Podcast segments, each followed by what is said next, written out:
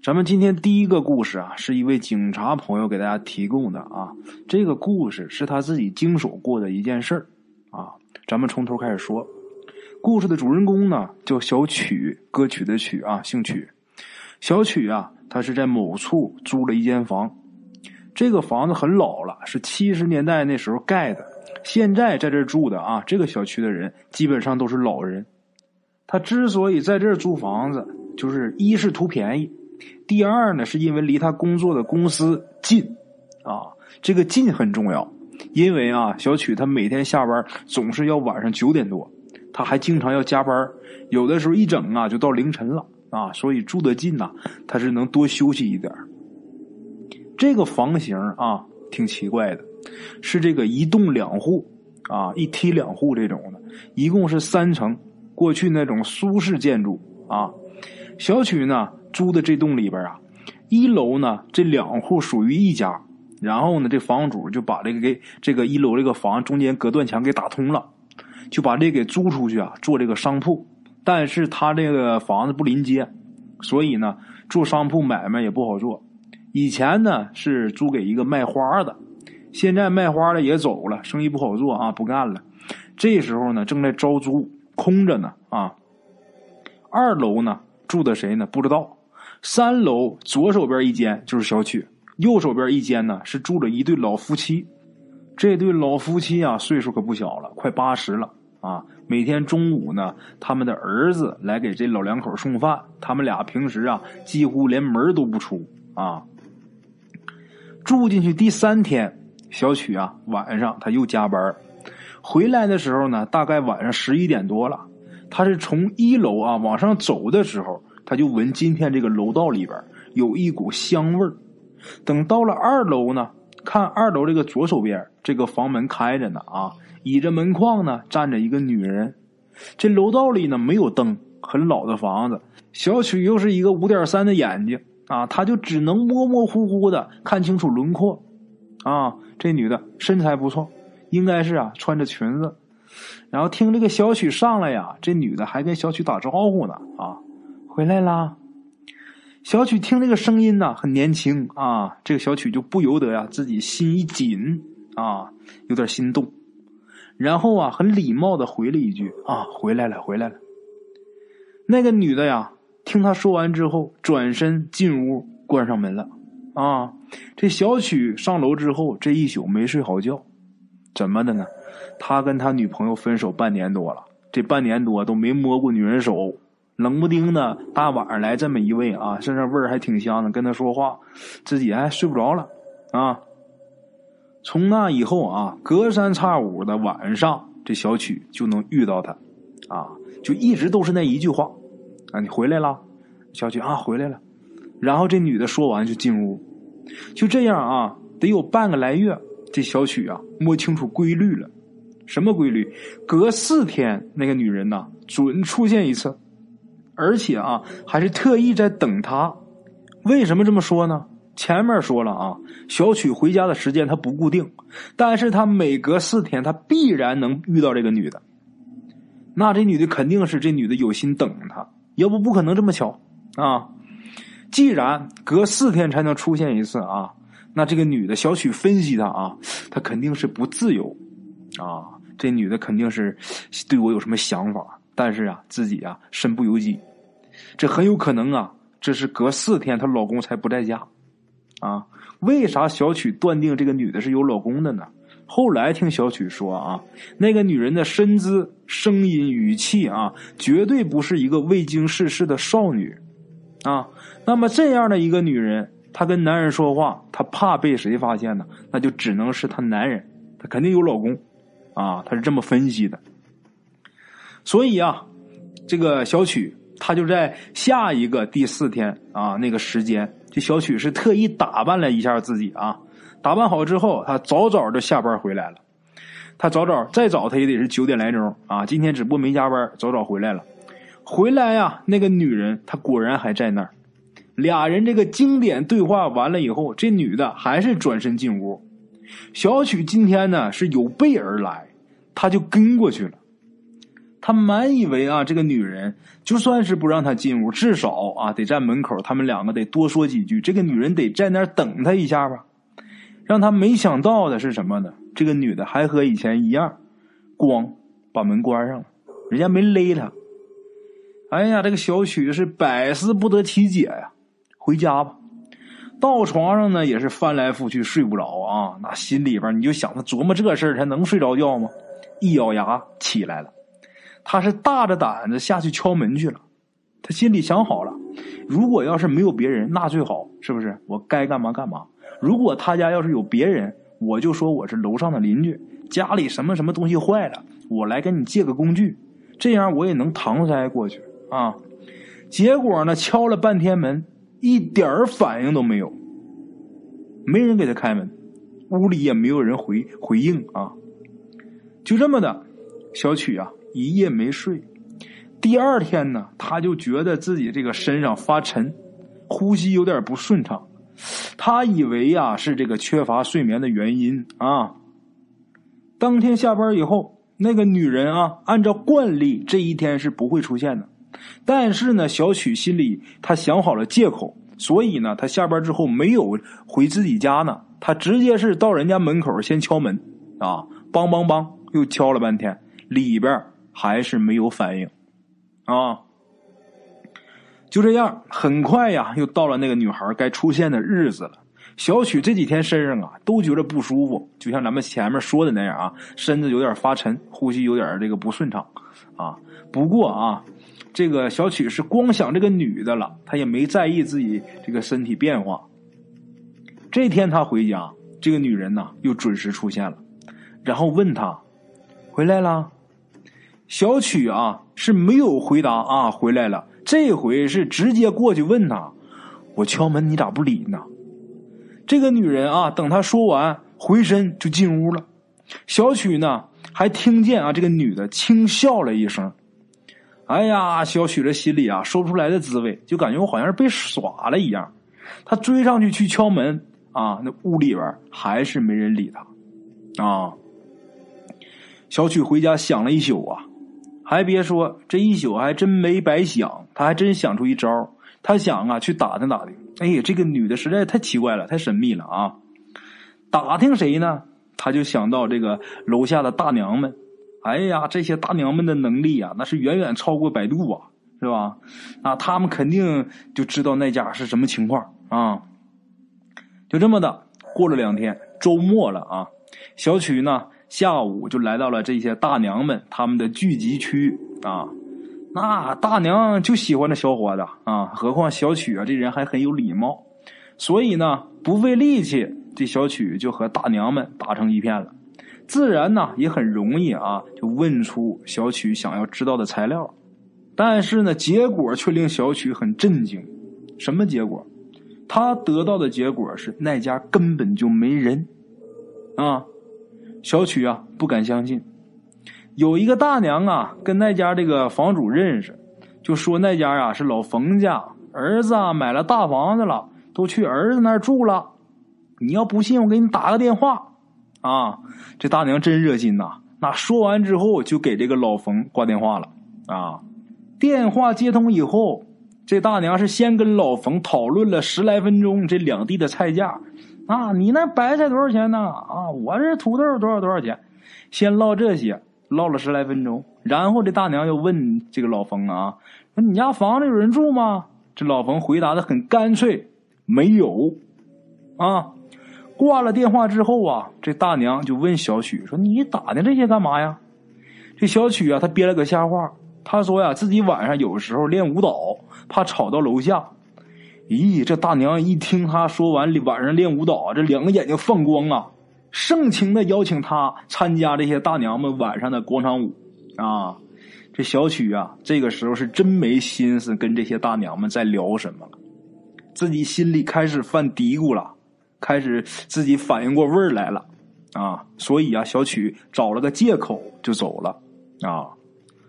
转天呢是周日。小曲是故意啊，他白天出去，白天回来的。果然，二楼的女人没有出现。其实前一天，小曲就仔细观察了他们这个二楼的那个房间门前，他观察什么呢？他发现门前的灰尘上只有小曲他自己的脚印。啊，这个时候小曲自己在心里就坐实了，什么呀？我遇见鬼了。啊，晚上啊，他一个人正在家害怕呢，他就突然间听到背后有人说：“回来了。”小曲一听啊，就是那个女人的声音呐！小曲吓得一回头啊，但是什么都没有看到，但是他好像闻到了那个女人身上的香气啊！小曲啊，没等天亮。他就开始各处打电话啊，就求人呐，找厉害的人啊，懂道行的人来帮他解决这个鬼啊。后来呀，找到一个，这个人呐，一见面就说：“你呀，你这有个东西啊缠上你了，这个东西啊，他让你背着他。”哎呀，小曲听这个人说完之后，他一下想起来了，自己这些天一直感觉到身上发沉，呼吸不畅。啊，以前他背女朋友的时候就是这种感觉，难怪呀，怪不得我自己现在有这种感觉呢。这是那个女鬼现在在我后背，我背着她呢吗？那不对呀，那我平时我也闻不到她的香气呀。这个啊，他请来的人啊，这个人又跟他说：“什么女鬼呀？啊，你以为你看见是个女的，那就是女鬼？哎，算了吧，我也不告诉你了。”你背的那个东西啊，要是让你看到的话，能把你吓死。他让你看到是个女人，是给你幻觉呢。当然啊，看到开门关门，那也都是他给你制造的幻觉。其实你背的这个东西很可怕。小曲玉听完之后很害怕呀，就问那个大师怎么办呢？这个请来的人就说啊，那个东西它虽然不是女鬼，但是呢，这个东西确实是个母的。既然呢，你动了心，你就得给人家一个交代，和和气气的把人家给送走，这是最好的办法。说怎么给交代呢？这个请来的人就给了小曲一张符，让他把这符卷成一卷然后塞在自己头发里边，藏在头发里边。那好歹啊，这个小曲头发还是中发中长，这要是光头，那还没法长了呢啊。然后啊。每天晚上十二点，让小曲带着铺盖去二楼门口睡觉。你在那睡三天就没事了，啊！小曲害怕呀，但是虽说害怕，你害怕也得去呀。不睡这东西将来要命的东西啊！就这样啊，小曲按照这位大师的指点，每天晚上是抱着铺盖到这个二楼去睡觉。睡到第三天的早晨，出事了。出什么事啊？小曲被人给叫醒了，一看呢是俩警察，怎么回事呢？原来呀，这栋楼啊一二楼都没人，不是咱说三楼是住着小曲和一对老夫妻嘛，是吧？老夫妇。那天呢，这他们儿子晚上来给他们送点点心，来了呢就感觉自己有点累了，就住在这儿了。早晨起来去上班的时候，就是一下楼我就看见这个小曲了，在这门口睡觉呢。在楼道里睡觉呢，这人啊，你看这个老两口快八十了，他这个儿子也快六十岁了啊。这人就想不通，就心想啊，甭管这是什么人吧，总之啊，这在我们这个楼道里边睡觉，楼上住着老两口，这人形迹可疑呀，不安全，所以啊，这个人就报警了。带到派出所之后，我前面讲那些故事。就是小曲跟咱们提供故事这位警察同志啊，跟他交代的事实情况，啊，警察听完情况之后啊，核实了一下情况，确实是这么回事然后呢，把这个小曲给教育了一番，就把他给放了啊。咱再说说这个小曲啊，他是第三天早晨被人给发现了，他这也算是睡满三天了。打那以后啊，他还真没事了。啊，好了啊，各位好朋友，这是咱们今天的第一个故事啊。接下来呢，给大家讲第二个故事。第二个故事呢，是发生在一位鬼友他同学身上的一个故事，是他的高中同学啊。他同学家呀是咱们东北农村的。那年过年呢，他回家，一到家呢，这个鬼友他同学就听村里边啊，就盛传一个消息，什么消息呢？齐大杆子开天眼了。这个齐大杆子是个外号啊，这个人本人呢是一个六十多岁的一个老庄稼人啊。这位同学啊，他从小就经常见这个齐大杆子，虽说这个人有点神神叨叨的，但是基本属于正常。那说他怎么会开天眼呢？啊，况且啊，正因为此人有点神神叨叨的，所以说村民就是经常拿他开玩笑，对他开玩笑也比较多。他这个人呢，成天也是乐乐呵呵的，就在那吹牛逼，都挺好的。那这会儿大家怎么又替他盛传开天眼这个事儿呢？他就很好奇啊。后来搞明白了，这个事儿是这样的啊。村里边有一个老码头，这老爷子六十多岁了。有这么一天睡觉醒来啊，他就发现自己是不对了，发现自己中风了。怎么叫中风呢？就是说他的头就一直在那摇摇摆。咱们见过中风的人啊，都知道，的确是这个头啊，中风的人这个头他会左右这么轻微的摆动啊。这老马头他和中风的人这个头摇的就不一样，别人是左右这么摇，他是小幅度的画圈儿啊，挺奇怪的。要说他这种情况是应该去医院去治的，是吧？去医院治疗的。但是呢，老马头他家啊，去了一趟卫生院。村里这个卫生员一看呢，说这个卫生院啊，就村里的。到那儿，这个卫生员一看，就跟他商量，就说：“你这是中风吧？”老马头就说：“是吧？”这卫生员就说：“我看着有点像啊。”那你说是就是吧？这俩人啊，就这么的，就算是把这个病情给商量好了。然后老马头又问：“这能治好不？”卫生员又说：“呀，哎呀，你这病全世界都治不好啊！”后来才知道啊，这个卫生员把这个中风跟这个帕金森给搞混了。这老马头啊又问：“那能死人不？”卫生员又说：“应该是死不了吧？”啊。就这么的，老马头就决定不去县里治了。哎呀，这真是庸医害人呐！村里人呢，知道老马头中风了，那总得来看看嘛，是吧？这是咱们东北农村的风俗啊，谁有病得来打听啊。这其中呢，这个齐大杆子也来了，来了一看呢，就说：“你这不是中风，你这是招鬼了。”村民照例啊是笑话他，这齐大杆子就不服气。我就跟大伙说，我昨天开了天眼了。这村民笑的更厉害了。这齐大杆子这回是真生气了啊！别人都不相信他，不肯定他，他很生气呀，就说我要给治好了，你们服不服？那大伙儿都起哄，哎，你要能治好，咱就服服你啊！齐大杆子啊，然后跟老马家人说，我咋治？你们别拦着，行不行啊？治不好，我跟你说，这鬼可找你们全家，我可不管啊！